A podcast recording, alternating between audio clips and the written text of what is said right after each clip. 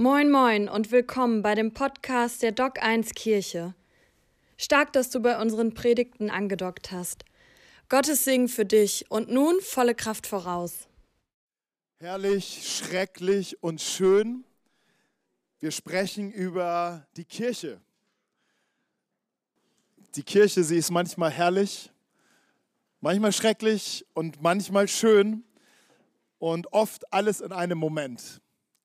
Und wir wollen uns ähm, über den Gedanken der Kirche, da wollen wir reingehen.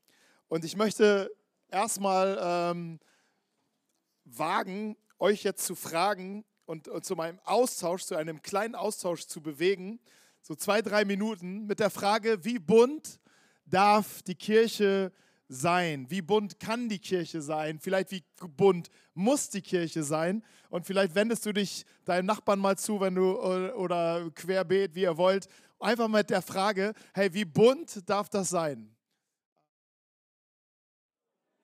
Okay, ich hole euch mal zurück.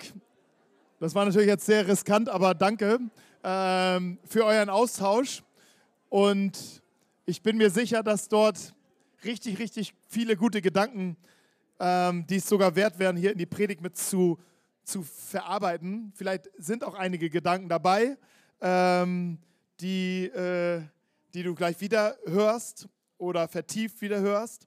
Meine These ist, die Kirche ist bunt und in ihrer, in ihrer Vielfalt ein sicherer Ort der Hoffnung in dieser Welt.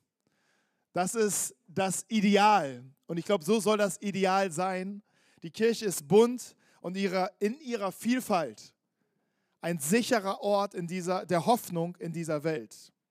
Und die Frage ist, wie bunt ist es in unserer Welt? Wie bunt ist es in unserer Welt auf unseren Straßen? Und ich weiß nicht, wie du, wie du gerade so den, das Alltägliche verfolgst, ich habe gerade eine Dokumentation gesehen auf, auf ARD oder NDR. Ähm, 40 Jahre Hip-Hop, vier Teile oder drei Teile, ich weiß gar nicht. Auf jeden Fall habe ich fast durchgeguckt in einem Rutsch. Ähm, 40 Jahre Hip-Hop, äh, angefangen vor 40 Jahren in Deutschland und dann äh, die ganzen Epochen ähm, durch, äh, wurden dadurch äh, besprochen und Interviews geführt und so weiter. Ähm, und dann sagt er am Ende, äh, jemand, äh, die so im Hip-Hop-Bereich äh, geforscht hat und Doktorarbeit geschrieben hat, sagte, hey, was, was spannend ist, ist, dass sie 40 Jahre durchzieht ähm, Rassismus, Ausgrenzung und so weiter, be, also äh, beschäftigt die Hip-Hop-Welt ähm, 40 Jahre lang, es hat sich nichts geändert. Das war von in den 90er Jahren oder Ende der 80er Jahren das große Thema und es ist auch heute oft in vielen Texten, in vielen Ausdrücken das große Thema. Entweder aus der Haltung, hey, wir werden ausgegrenzt oder hey, in unserer, in unserer Gesellschaft ist etwas nicht in Ordnung.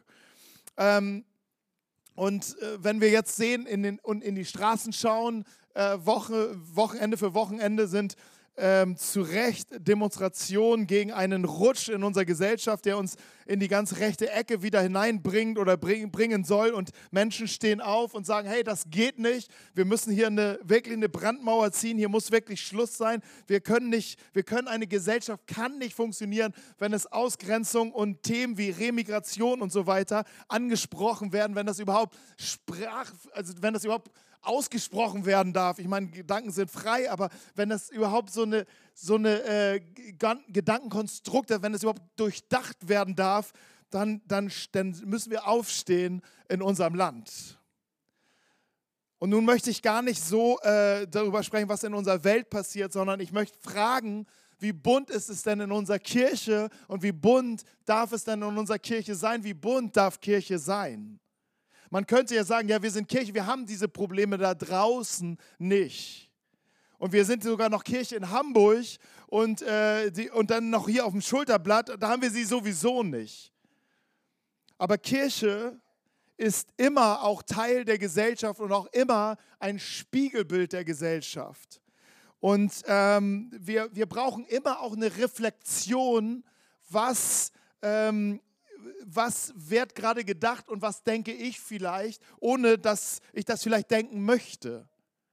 Und hier brauchen wir manchmal echt Veränderung, sodass die Spuren des Himmels sich in unserer Gemeinschaft abbilden und nicht die Spuren äh, der, der Welt. Und ich glaube, unsere, unsere deutsche Kirchengeschichte zeigt es. Ich habe gerade wieder eine Biografie von Bonhoeffer, ich lese mich da so, ich steigere mich richtig rein, äh, wieder eine andere äh, gelesen. Und, ähm, und auch da war es mir nochmal so deutlich, wie damals die Kirche ähm, einfach Ja dazu gesagt haben, dass bestimmte Menschen keinen Wert mehr haben. Und das waren ja Menschen, die, die wirklich an Gott geglaubt haben und die äh, das in dem Moment nicht reflektieren konnten, dass sie eigentlich voll auf, dem, auf einem schwierigen Weg sind. Ähm, auf dem Weg, wo sie vielleicht auch am Ende Gott verlieren. Und deshalb möchte ich uns einladen, darüber nachzudenken. Denn die Kirche, sie ist von Natur aus bunt. Von der Idee Gottes ist sie bunt geschaffen, vielfältig geschaffen. Doch sie selbst die sie selbst neigt dazu, sich in Grautönen zu zeigen. Und dadurch erfüllt sie nicht ihre Rolle, ein sicherer Ort der Hoffnung zu sein in dieser Welt. Und ich glaube, Menschen brauchen diesen Ort in dieser Welt, der sicher ist, egal wo du herkommst, egal was dein Hintergrund ist. Und diese sicheren Orte gibt es nicht automatisch. Aber die Kirche hat die Berufung dazu, dieser Ort zu sein. Und dieses Problem, das auch wir in der Kirche vielleicht ähm, in Grautönen uns zeigen und nicht die, die Fülle des Evangeliums leben, wurzelt tief in unseren Herzen. Es ist ein Herzensproblem, wo wir in uns zur Abgrenzung, wo wir in uns zur Diskriminierung, wo wir in uns zur Ablehnung gegenüber anderen neigen. Und hier braucht es nicht nun reiß dich mal zusammen, werd mal ein besserer Mensch, sondern werd mal ein guter Mensch. Es braucht hier Erlösung. Erlösung finden wir in Jesus Christus, der uns von dieser Art zu denken wirklich befreit. Und er führt uns in ein buntes, er führt uns in ein vielfältiges, er führt uns in ein gemeinschaftlich, gemeinschaftliches Leben, wo wirklich Augenhöhe da ist. Und das müssen wir uns immer wieder, immer wieder neu erkämpfen, wo wir immer wieder neu erobern, müssen wir immer wieder neu reflektieren, weil automatisch in uns genau das Gegenteil passiert. Selig sind die, die wissen, sie brauchen Gott. Und hier ist wieder ein Punkt, wo du heißt dafür, das kann ich nicht von mir aus. Ich brauche Gott. Wie bunt darf die Kirche sein? Oder ich würde echt fragen, wie bunt muss Kirche sein, um das Herz Gottes in dieser Welt zeigen zu können. Eine Welt, die immer schwarz-weißer wird. Und das möchte ich mit euch überlegen. Und mein, ich fange da an, um für uns nochmal zu verstehen, was ist Kirche? Was ist Kirche? Und wenn wir das beantworten und wie man Teil der Kirche wird, wie man in die Kirche hineinkommt, wie, wie Kirche funktioniert von dem Gedanken Gottes her, ich glaube, dann werden wir mehr und mehr verstehen, wie bunt sie ist und warum sie Hoffnung ist und warum sie Raum ist für jeden Menschen. Also, was ist Kirche? Im Neuen Testament wird Kirche mit einem Wort, äh, wird ein Wort für Kirche oder Gemeinde genutzt, das heißt Ecclesia. Ruth hat das in der ersten Predigt zu dieser Serie gesagt, Ecclesia, Kirche oder Gemeinde, so wird es übersetzt. Und Ecclesia meint Versammlung von Menschen. Versammlung von Menschen, ganz einfach. Versammlung von Menschen, die zu einem bestimmten Zweck zusammengekommen sind. Da sind auch manchmal Leute zu politischen Themen zusammengekommen. Auch das war Ecclesia. Da sind Menschen ähm, zusammengekommen, um zu überlegen, kommt da jetzt eine Straße hin oder nicht. Auch das war Ecclesia. Es war überhaupt kein heiliger Begriff. Es war einfach ein Begriff aus der Welt, aus dem Leben der Menschen. Und wenn die Christen zusammengekommen sind, damals hat man es auch Ecclesia genannt, weil sie waren im Namen Jesus zusammen. Sie waren eine neue Gemeinschaft und diese Gemeinschaft wurde von Jesus Christus gegründet. Nicht von den Christen gegründet, sondern von Jesus Christus selbst. Sie nannten sich überhaupt nicht Christen. Sie nannten sich einfach Ecclesia, die sich trifft im Namen von Jesus. Christen, der Begriff wurde ihnen gegeben, weil sie Menschen von außen gesagt haben, hey, die sind so wie dieser Christus da. Das sind so eine Christen. Aber sie selbst haben sich gesagt, wir sind eine neue Gemeinschaft, wir sind auf dem Weg. Und wie kommen Menschen dazu? Dazu, die Eintrittskarte oder die, die Eintrittstür ist, fängt an mit, einem, mit einer Antwort auf eine Frage, die Jesus stellt. Matthäus 16, 15 bis 18. Daraufhin fragte er sie, und das waren seine engsten Freunde, mit denen er anfing, sagte, was meint ihr, wer ich bin? Und diese Frage ist wichtig für, für dich und für mich. Das ist eine entscheidende Frage. Mit der Frage fängt alles an. Wer, was meinst du, wer ich bin? Und Petrus antwortete, du bist der Christus, der Sohn des lebendigen Gottes. Da erwiderte Jesus, glückselig bist du Simon, Sohn des Johannes, denn das hat dir mein Vater im Himmel offenbart, von einem Menschen konntest du das nicht haben. Und nun, von nun an sollst du Petrus heißen. Auf diesen Felsen will ich meine Gemeinde, meine Kirche, meine Ekklesia bauen. Und alle Mächte der Hölle können ihr nichts anhaben. Jesus zeigt uns hier, hey, hier gibt es ein Fundament. Darauf baue ich meine Kirche. Und dieses Fundament ist nicht eine Person, wie es auch mal ausgelegt worden ist, Petrus als erster Papst, sondern dieses Fundament ist eine Bekenntnis, ist eine Antwort auf eine Frage, wer bin ich? Und Je, äh, Petrus konnte sagen, du bist der Christus, du bist der Sohn Gottes, du bist der Sohn des lebendigen Gottes. Du bist unser Retter, du bist unser Herr. du bist der Sohn des lebendigen Gottes. Und um dies zu bekennen, das ist kein Lippenbekenntnis, es gab in der Kirchengeschichte Menschen, die gezwungen worden sind, das zu bekennen, auch in Hamburg. Äh, als das Christentum hier nach Hamburg gekommen sind, wurden Menschen zwangsgetauft und mussten zwangsbekennen, wer Christus ist. Dieses Bekenntnis hat keine Kraft weil das Bekenntnis kann nur aus dem Glauben kommen, aus einem, denn aus, Jesus sagt es ja, das kannst du nicht von dir wissen, sondern es ist der Vater, der es dir offenbart hat und der dir diesen Glauben persönlich macht. Und das gehört unbedingt dazu. Man braucht den Glauben dazu und nicht den Zwang, etwas zu bekennen. Und Römer 10, Vers 17, da ähm, schreibt, beschreibt Paulus in seinem Brief an die Gemeinde in Rom, wie Glaube zu, zustande kommt. Und doch kommt der Glaube durch das Hören dieser Botschaft. Die Botschaft aber kommt von Christus. Also vom Hören der Botschaft, vom Hören des Evangeliums, vom Hören, wer dieser Christus ist, vom Hören, was dieser Christus ge getan hat, was er gemacht hat, wie er, ähm, was er für mich getan hat, dass er gestorben ist, dass er äh, auferstanden ist. All das von dieser Botschaft da entsteht in dem Hören etwas Einzigartiges, nämlich Glauben. Der Vater geht mit hinein in dieses Wort und offenbart uns etwas, wo wir einfach einmal sagen, ja, ich glaube. Das ist ein, ein, ein geheimnisvolles Handeln Gottes. Aber das ist etwas, wo du daraus kommst und sagst, ich glaube, dass dieser Christus, er ist der Herr, er ist der Sohn des lebendigen Gottes. Und diese Offenbarung, sie ist intim, sie ist persönlich, sie ist individuell. Sie geschieht nicht immer bei dem dritten Lied im Lobpreis, sondern manchmal gar nicht im Lobpreis, sondern bei deinem Gebet irgendwo oder nicht mal manchmal Gebet, sondern ein, es ist einfach etwas, was Gott schenkt in einem Moment. Und das ist konkret und es ist irgendwie auch geheimnisvoll. Aber in diesem persönlichen Bekennen heraus sagt Jesus, hey, auf entsteht etwas, worauf ich meine Gemeinde baue, auf diesem Bekenntnis. Und du, in dem Moment, wo du es bekennst, merkst du, dass du herausgerufen wirst, ein Ja zu finden, auch zu, nicht nur zu Jesus, sondern auch zu dieser Ekklesia. Du wirst ein Teil davon, von dieser neuen Gemeinschaft. Du wirst hineingerufen durch dein Bekenntnis in die Ekklesia Gottes. Und es ist wieder Jesus, der hier hier hineinruft. Wer ruft die Menschen dazu? Man könnte ja denken, ich rufe jetzt hier die Leute dazu und euch dazu kommt, kommt, seid Teil davon. Aber es ist nicht, das ist nicht ein Mensch, der hinzuruft, sondern es ist Gott selbst, der hinzuruft.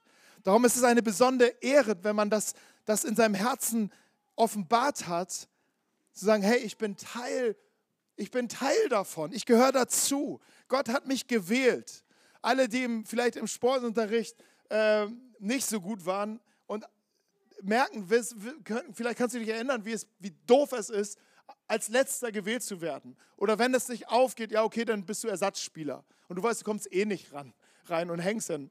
Also das ist das nicht gewählt zu werden, abgelehnt zu werden, ist, ist etwas sehr, manchmal sogar traumatisches. Aber Gott wählt Er zeigt mit dem Finger auf dich und sagt, du gehörst dazu. Und so fing Jesus auch seine, sein, seinen Dienst an. Als erstes, was er tat, er stieg auf einen Berg, heißt es in Markus. Er schreibt auch von der Geschichte von Jesus und sagt, hey, später stieg Jesus auf einen Berg und rief die zu sich, die er bei sich haben wollte. Und Jesus verändert sich nicht. Er ruft heute immer noch dazu, wen er bei sich haben wollte. In der Apostelgeschichte steht später, also die Geschichte von der Kirche, Gott tat täglich hinzu. Er tat hinzu. Und das waren immer Menschen, die innerlich wussten, du bist Christus, der, Lebend, der Sohn des lebendigen Gottes. Und weil Gott hinzutat, weil er hinzutat, wurde die Kirche bunt und vielfältig. Kleine Reise. Am Anfang waren es nur Menschen aus Jerusalem und Umgebung. Die sahen fast alle gleich aus, die hatten einen ähnlichen Background, die hatten die ähnlichen Probleme, die hatten ähnliche Themen auf dem Zettel. Die haben die gleichen Lehrer, die, die hörten die gleiche Musik. Und aus diesem Pool rief Gott Menschen raus, sei dabei. Und dann wuchs diese Kirche, sie ging auf eine Reise, denn Gott wollte, 1. Timotheus 2, Vers 4, Paulus drückt es nochmal richtig nach, er welcher will, und er spricht von Gott, dass alle Menschen gerettet werden. Was bedeutet, dass alle Menschen wissen, wer dieser Christus ist, dass alle Menschen diese Offenbarung haben. Und dass alle Menschen diese Chance bekommen. Und dann ging diese Gemeinde auf diese Reise hinein in die ganze Welt, heißt es. Und schon in der nächsten Stadt, als die Gemeinde, die hieß Antiochia, sie wurde das Hauptzentrum der Christen. Und da waren die Menschen schon ganz anders hatten eine ganz andere Kultur, ganz andere Themen, waren ganz anders gestrickt, haben ganz anders, waren auch gar nicht mehr alle jüdisch, sondern sie hatten, es kamen von, von, aus der ganzen Welt, kamen dort diese Menschen zusammen. Es war eine zentrale Stadt und dort ist die Gemeinde, sie wurde als wurde Taktgeber dieser neuen Bewegung. Und das heißt, es kamen viel mehr Menschen dazu, die ganz anders waren, anders dachten und auch anders glaubten. Aber sie wurden eine Gemeinde, weil sie alle, jeder sagen konnte, Wer bin ich? Jeder konnte diese Frage beantworten. Du bist Christus, der Sohn des lebendigen Gottes. Und dann wurde die, kam die äh, Gemeinde Richtung Europa. In Philippi entstand die erste Kirche in Europa und sie wurde geleitet von einer Frau, was der, der erste Schock war für die männerdominierte Gesellschaft. Wieso leitet da jetzt eine Frau eine Kirche in Europa? Was ist denn da los? Und es entwickelte sich etwas. Die Gemeinde wurde bunter und vielfältiger und, und ähm, und die Gemeinde ist manchmal gar nicht richtig hinterhergekommen. Was passiert hier? Es ist hier out of control. Es ist hier Chaos, Chaos im Reich Gottes. Aber es war Gottes Chaos. Es ist meine Kirche. Ich rufe hinzu, wen ich möchte. Und sie ist bunt und vielfältig und deshalb auch ein sicherer Ort der Hoffnung in dieser Welt. Und ich möchte, dass ihr diesen, diesen Ort baut. Es kamen Griechen dazu, Römer, Sklaven, freie Menschen, Männer und Frauen, es wurde bunt. Und Paulus schreibt im Galaterbrief, eins seiner ersten Briefe, weil es ihm so wichtig war, dass die Gemeinde auf diesem, diesen Kurs hält.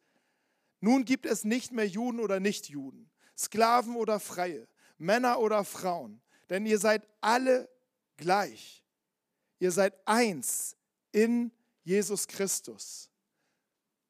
Und sagt, alles, was ausgrenzend ist, diskriminierend ist, was ihr geprägt worden habt, die sind immer so, die sind immer so, die sind immer so, eh alles Lügen, weil du kannst es nicht äh, universal auf Menschengruppen sagen, sondern jeder Mensch ist einzigartig. Aber wir sind ganz anders als Kirche in dieser Welt. Und es gibt nicht diese ganzen Unterschiede. Wir sind alle gleich. Wir kommen von alle von irgendeiner Richtung, vom Norden, vom Süden, vom Osten, vom Westen. Wir kommen zusammen in Christus und werden eine neue Schöpfung zusammen und gemeinsam. Und an dieser Stelle könnte man sagen, hey, Amen, Halleluja, wir sind die Besten in der Welt. Preist den Herrn dafür. Aber ich sagte ja schon, dass wir die Neigung haben, bunt anzufangen und dann in Grautönen uns zu verlieren. Und sobald die Grautöne, die Farben verschwinden, die Vielfalt und das Bunte verschwindet, Dadurch verlieren wir die Rolle der Hoffnung in dieser Welt. Und ich möchte mal mit euch ganz kurz besprechen, was war der Moment, als die Kirche ihre Farben verlor? Als die Kirchen ihre Farben verlor. Es gibt ein interessantes Buch. Ähm, wie ist Jesus weiß geworden? Sehr wichtiges Buch. Wie ist Jesus weiß geworden? Und das ist genau das Problem, wo die Kirche ihre Farben verloren hat. Und weil Kirche wir sind, wir Menschen, und weil wir nicht die und die und die Schuldzuweisung irgendwo, irgendwo außen suchen, sondern uns das nehmen als Reflexion, sagen, okay, wie, was da passiert ist, kann auch bei uns passieren. Was bei denen passiert ist, kann auch in meinem Herzen passieren. Und deshalb möchte ich mit euch da mal reingehen, weil dieser Punkt ist so wichtig.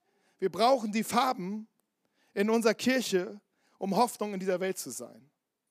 Und ich möchte dafür uns sensibilisieren. Jesus war natürlich nie weiß. Er war ein, heute würde man sagen, POC, People of Color.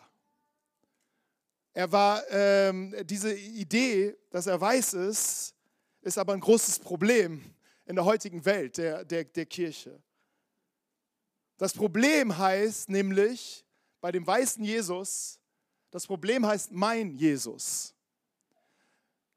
Es gibt etwas, wo wir Jesus, weil wir ihn persönlich erleben, individuell, der Vater hat es mir offenbart, gibt es einen Bereich in unserem Glauben, der sehr persönlich, individuell ist und wo wir sagen, das ist mein Jesus und den darfst du festhalten. Aber es gibt auch dein Jesus. Und den musst du vielleicht neu entdecken. Dass es in dem anderen auch einen Jesus gibt. Und dass wir den Jesus in dem anderen vielleicht viel mehr brauchen als den Jesus, den ich habe. Manchmal brauche ich den anderen Jesus, der in dir ist, viel mehr als der, der in mir ist. Und wie kann ich ihn entdecken? Erstmal zu mein Jesus. Mein Jesus ist, er, ich bin ich bin in seinem Ebenbild gemacht. Und ich bin jetzt mal äh, weiß. Und äh, natürlich stelle ich mir Jesus irgendwie, wenn er meinem Ebenbild ist, ist ja klar, wie Jesus dann aussieht. Aber das wäre ein bisschen zu kurz gedacht. Das wäre ein bisschen zu kurz gedacht, weil Jesus viel, viel größer ist. Ja, er ist mein Jesus. Aber er ist auch ganz viele. Er ist auch in dir, in dir, in dir, in jedem. In jedem Menschen. Und das ist, ist ein entscheidender Punkt. Die Kirche verliert ihre, da ihre Farben, wo mein Jesus dein Jesus zu werden hat. So wie ich ihn kenne, muss er auch bei dir sein. So wie ich ihn kenne, muss er bei dir sein. Und dann ging es los.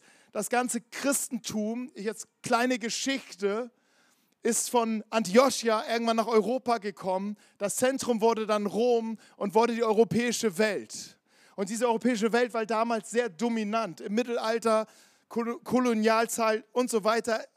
Dieser Drang, sich alles zu erobern. Und die Kirche war irgendwie mittendrin mittendrin mit der Idee, hey, die Menschen dort, die Einfachen, die Primitiven, die, äh, so, so wurde gedacht, ich zitiere so halbwegs, ich zitiere frei, sie brauchen doch die Jesus. Guck mal, wie unsere Gesellschaft entwickelt ist, wie, wie, wie herrlich sie ist. Und, und das brauchen die doch auch und das brauchen die auch. Und wir, wir sind so, weil wir einen Jesus haben, weil wir einen Mein Jesus haben.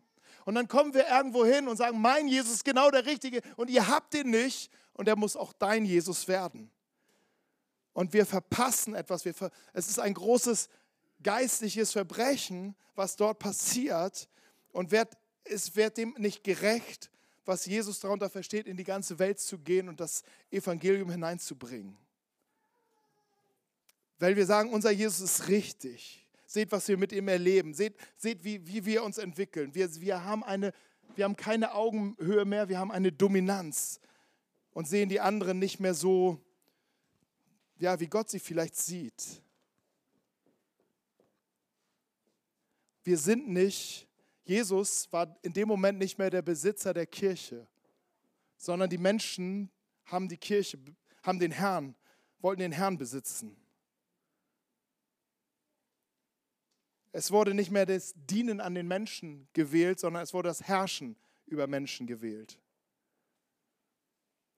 Dabei gibt Paulus uns ein richtiges Beispiel, wie wie wir, wie wir eigentlich, was gemeint ist, wenn das heißt, bringt den Jesus in diese ganze Welt. Weil als Paulus Perspektive habe ich den Jesus in meinem Herzen, aber Jesus ist auch immer schon da. Ob die Menschen an ihn glauben oder nicht, Jesus ist schon immer da. Er ist schon da, wo ich noch nicht bin. Und dieser Punkt ist ganz wichtig. Ich möchte dich damit reinnehmen. Der unbekannte Jesus. Hey, Paulus war in einer ganz neuen Kultur angekommen, in Athen. Und da heißt es, die Athener und auch die Fremden, die sich in Athen aufhielten, verbrachten ihre Zeit vor allem damit, die neuesten Ideen zu hören und darüber zu reden. Als Paulus von dem Rat, vor dem Rat stand, rief er, Männer von Athen, ich habe bemerkt, dass ihr den Göttern besonders zugewandt seid, denn als ich umherging, sah ich eure vielen Altäre, einer davon trug die Inschrift den unbekannten Gott. Ihr habt ihn angebetet, ohne zu wissen, wer er ist. Und nun möchte ich euch von ihm erzählen. Er ist der Gott, der die Welt und alles, was darin ist, erschuf, weil der Herr über Himmel und weil, weil er der Herr über den Himmel und der Erde ist. Er wohnt nicht im Tempeln, die Menschen erbaut haben. Und später dann Vers 28 noch, in ihm, also in diesem, leben wir, regen wir uns und sind wir. Wie, wie einer eurer eigenen Dichter gesagt hat, wir sind seine Nachkommen. Was die Athener ähm, wussten, sie wussten, da ist etwas Unbekanntes für uns. Und sie haben darüber geredet, sie haben darüber gefragt, sie haben darüber, haben das bewegt. Ein Dichter schrieb, hey, wir sind seine Nachkommen, wer auch immer dieser ist. Paulus nahm sich sehr viel Zeit an diesem Ort, bevor er anfing zu predigen. Er wusste ja eigentlich die Antwort, wer Jesus ist. Er muss, warum wartet er so lange? Auf ihn haben sie doch gewartet. Äh, und, und er hatte doch, er hat doch schon Erfolg in anderen Gegenden gehabt. Er brauchte einfach nur raushauen, seine beste Predigt, wo viele Leute sich bekehrt haben. Aber er nimmt sich die Zeit und er schaut hin. Und er, was, was sucht er? Er sucht nicht seine Lücke. Ja, da kann ich anhaken, da kann ich den den Punkt, wenn ich den habe, dann kann ich dir aber sagen, wer Jesus ist. Er hat Jesus gesucht, wo Jesus ist.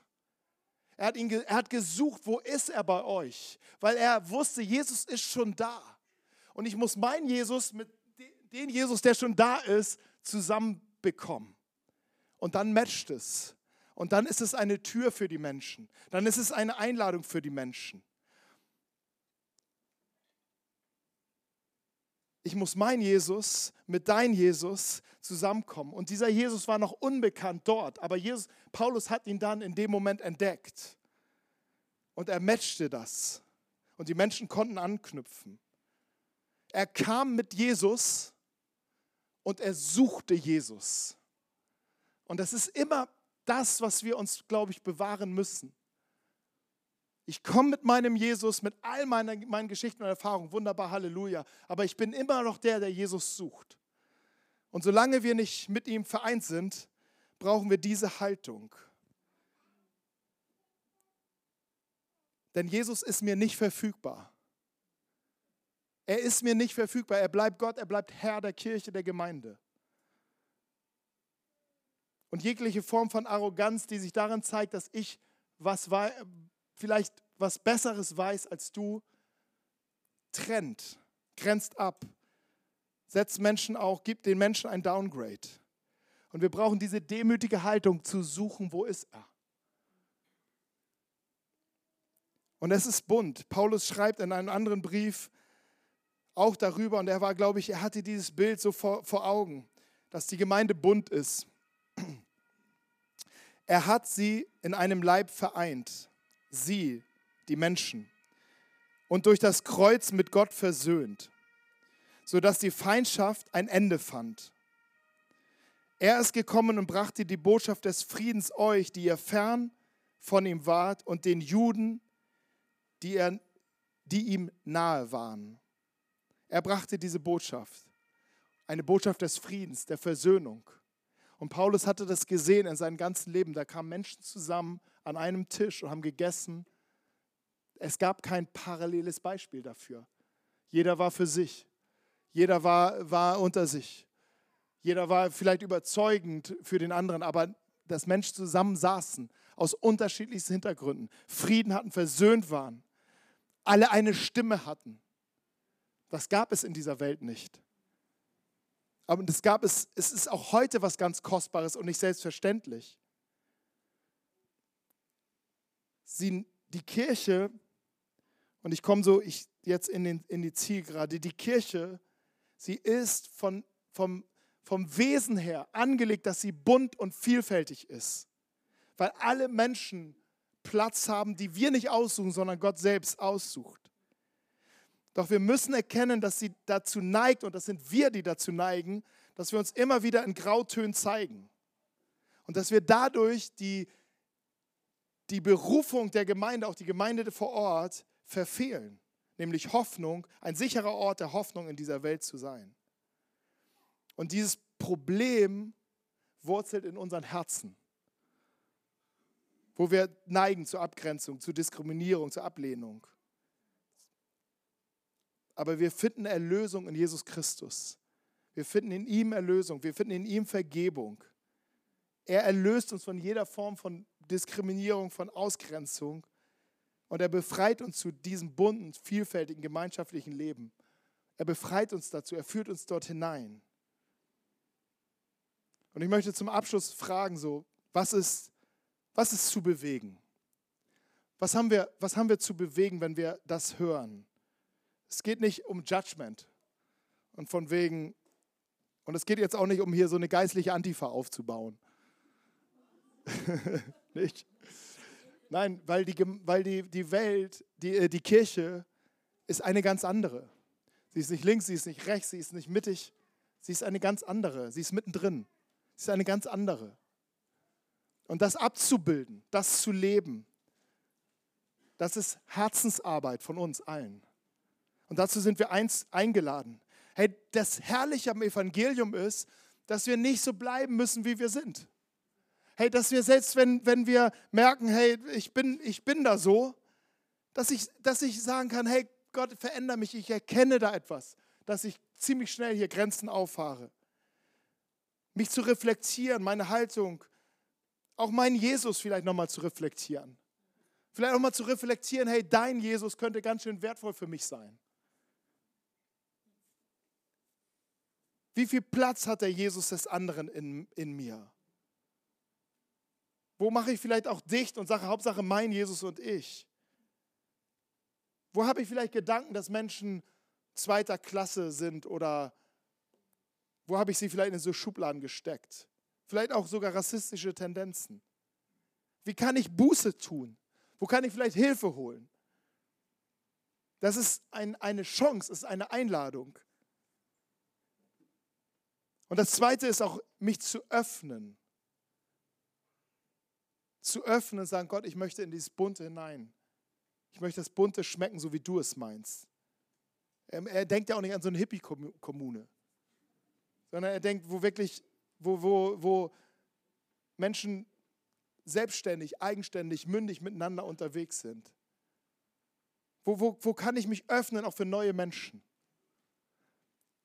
Ein eindrucksvolles Beispiel, ich habe den, den Bruder, wie man so schön sagt, ein, ein Pastor, mit dem war ich auf der Bibelschule und der leitet ein, ein Riesennetzwerk in, der, äh, in Tschechien mit ähm, ungefähr, weiß nicht wie viele Gemeinden, damals waren so 20, über 20 Gemeinden unter Romas und, und, und Sintis. Und ähm, hat dort ähm, äh, Wunderbares erlebt und festgestellt auf dem Weg, es wäre noch gut, eine Bibelschule zu machen. Deshalb, ähm, er war irgendwie schon so ein Bischofstyp und ähm, wir waren zusammen in einer Bibelklasse und hatten abends so Gebetszeiten und er hat ein prophetisches Wort ähm, für mich aus der, aus der Apostelgeschichte 17, aus der Predigt von Paulus, was ich euch mit reingenommen habe. Da, da steht nämlich noch ein weiterer Part. Was er nicht wusste, ist, dass ich, das war so ungefähr 2011, 2010, und wir haben mit der Stadtinsel damals unter, in, äh, unter in Unterkünften für geflüchtete Kinder gearbeitet. Und ähm, das war ziemlich angegriffen, wir waren ziemlich unter Anspannung und es war so, es gab so ähm, die, die, die Stimmen, äh, müssen wir das vielleicht schließen und so weiter und äh, bringt das überhaupt was, mit den Menschen zu arbeiten und so weiter und so fort, weil die zahlen ja nichts und so weiter, kosten alles nur Geld und so weiter. Und ich hatte mit dieser Gebetsfrage war ich beladen und beschwert und in, diese, in diesen äh, mit, äh, Pastorengottesdienst gegangen und da kam der dann auf mich zu und hatte einen Teil dieser Predigt, da habe ich ähm, mir gesagt, in der Predigt heißt es nämlich auch, dass Gott Zeit bestimmt, wo Menschen wann wie leben. Und er bestimmt sie, wo sie sind, damit sie ihn erkennen. Und für mich war das das Wort Gottes für die, für die Stadt und für unsere Situation, wo Menschen waren, die geflüchtet sind, die, wo die Gesellschaft damals schon schrie, das ist eine Last für uns. Und ich habe eine Perspektive Gottes drauf bekommen, der sagte, ich bestimme, wo diese Menschen wohnen, damit sie mich erkennen, damit sie mich finden, damit sie mich finden können. Für mich war das das klare Ja, diese Arbeit weiter fortzuführen. Und wir haben uns letztens getroffen, ganz zufällig. Und er meinte, hey, ich erinnere mich nicht so viel an prophetische Worte, die ich anderen weitergebe, aber Apostelgeschichte 17, was hast du damit eigentlich gemacht? Ich sage, ja, läuft noch. Und ähm, das war sehr schön. Mich zu öffnen und mich offen zu halten. Das Bild dafür, das du vielleicht brauchst, ist ein Jesus, der seine Arme ans Kreuz nageln ließ, damit er sie nicht schließt, sondern damit sie offen bleiben für jeden Menschen damit jeder Mensch hören, komm so wie du bist. Manchmal brauchen wir Christus, der uns hilft, diese Herzen, unser Herz aufzuhalten. Und vielleicht brauche ich ein Commitment, ein innerliches Ja zur bunten Vielfalt. Vielleicht wäre ich, ja, ich würde nie, ich wäre eher so ein Stammtischtyp und würde mich da Woche für Woche abkotzen über die Sachen. Aber ich bin berufen als Kind Gottes, in etwas hineinzugehen, was überhaupt nicht meins ist. Aber ich sage ja dazu, weil es Gottes Idee ist. Ich weiß nicht, was du brauchst. Aber dieser Raum soll da sein. Jesus sagt zu uns, bei euch soll es anders sein. Anders in dieser Welt. Ihr sollt anders leben. Ihr sollt anders leben. Und ihr sollt meine Idee, die Idee Gottes, in, in diese Welt hineinbringen. Und ihr werdet so die Hoffnung dieser Welt. Die Kirche ist bunt und in ihrer Vielfalt ein sicherer Ort der Hoffnung in dieser Welt. Und mein Gebet ist es für uns, dass wir diese Kirche hier abbilden. Dass wir die Kirche abbilden und dass wir da Gnade für haben. Und dass wir den Raum haben, dass Augenhöhe entsteht. Dass wir, ähm, dass jeder seinen Raum, seinen Platz findet. Und jeder sich einbringen kann. Wir hoffen, dass dir die Predigt gefallen hat. Für mehr Infos schau einfach auf unserer Website doc1kirche.de vorbei und folge uns auf Instagram. Wir wünschen dir noch eine geniale Woche.